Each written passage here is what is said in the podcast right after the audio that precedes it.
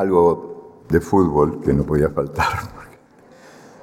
como saben, yo soy futbolero enfermo, adicto. Bueno, esta historia de julio 17 del año 2001 es una historia de fútbol, pero también tiene que ver con el racismo. Ustedes saben que el fútbol está muy enfermo de racismo, sobre todo en algunas partes del mundo. Y en el año 2001 resultó sorprendente el partido de fútbol entre los equipos de Treviso y Génova, en el norte de Italia. Un jugador del Treviso, Akim Omolade, africano de Nigeria, recibía frecuentes silbidos y cantitos racistas en los estadios italianos, le arrojaban cáscaras de banana a la cancha. Pero en el día de hoy, julio 17 del año 2001, hubo silencio. Los otros 10 jugadores del Treviso jugaron el partido con las caras pintadas de negro, que era la manera de decirle a Kim Molade, todos somos tú.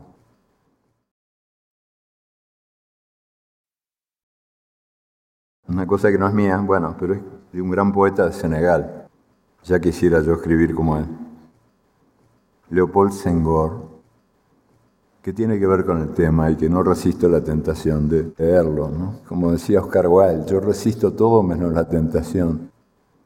No resisto la tentación de leer esta maravilla, que no es mía, repito, sino de este gran poeta senegalés. Querido hermano blanco, cuando yo nací era negro, cuando crecí era negro, cuando me da el sol soy negro, cuando estoy enfermo soy negro, cuando muera, seré negro.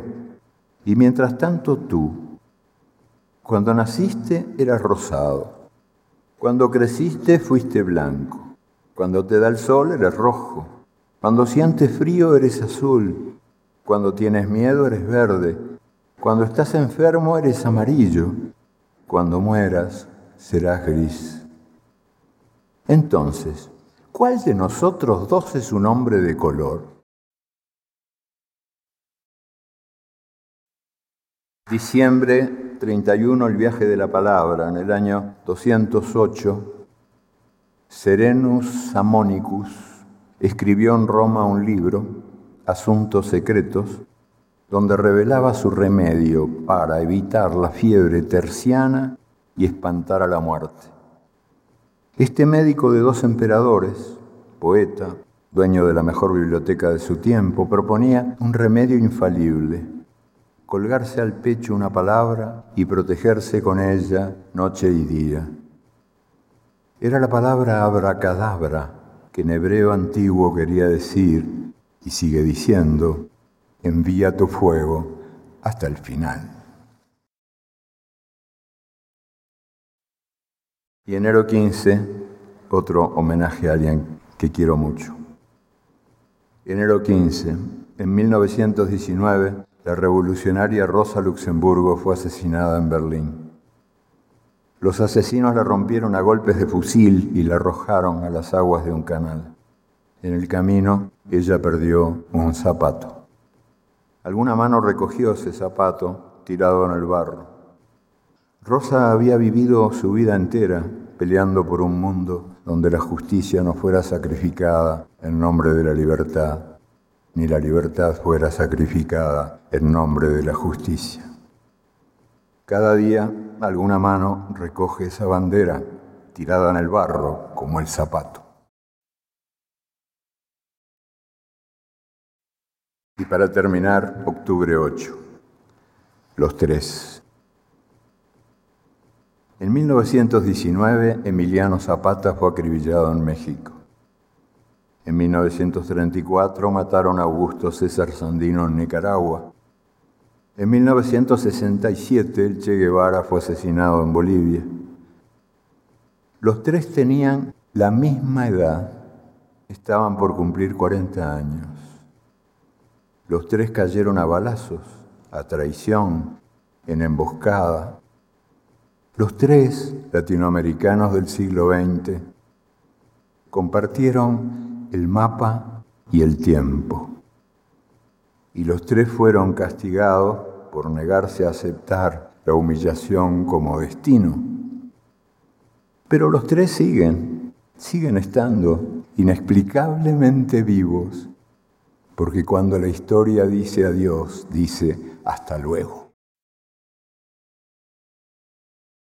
Pero uno último, que no es de los hijos de los días, sino de otro libro, pero que viene a cuento, porque se refiere también a un día, al 31 de diciembre.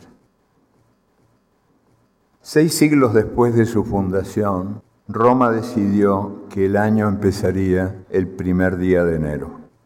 Hasta entonces cada año nacía el 15 de marzo, pero no hubo más remedio que cambiar la fecha por razón de guerra. España ardía. La rebelión que desafiaba el poderío imperial y devoraba miles y más miles de legionarios, obligó a Roma a cambiar la cuenta de sus días y los ciclos de sus asuntos de Estado. Largos años duró el alzamiento, hasta que por fin la ciudad de Numancia, la capital de los rebeldes hispanos, fue sitiada, incendiada y arrasada. En una colina rodeada de campos de trigo, a orillas del río Duero, yacen sus restos. Casi nada ha quedado de esta ciudad que cambió para siempre el calendario universal. Pero a la medianoche de cada 31 de diciembre, cuando alzamos las copas, brindamos por ella, aunque no lo sepamos, para que sigan naciendo los libres y los años.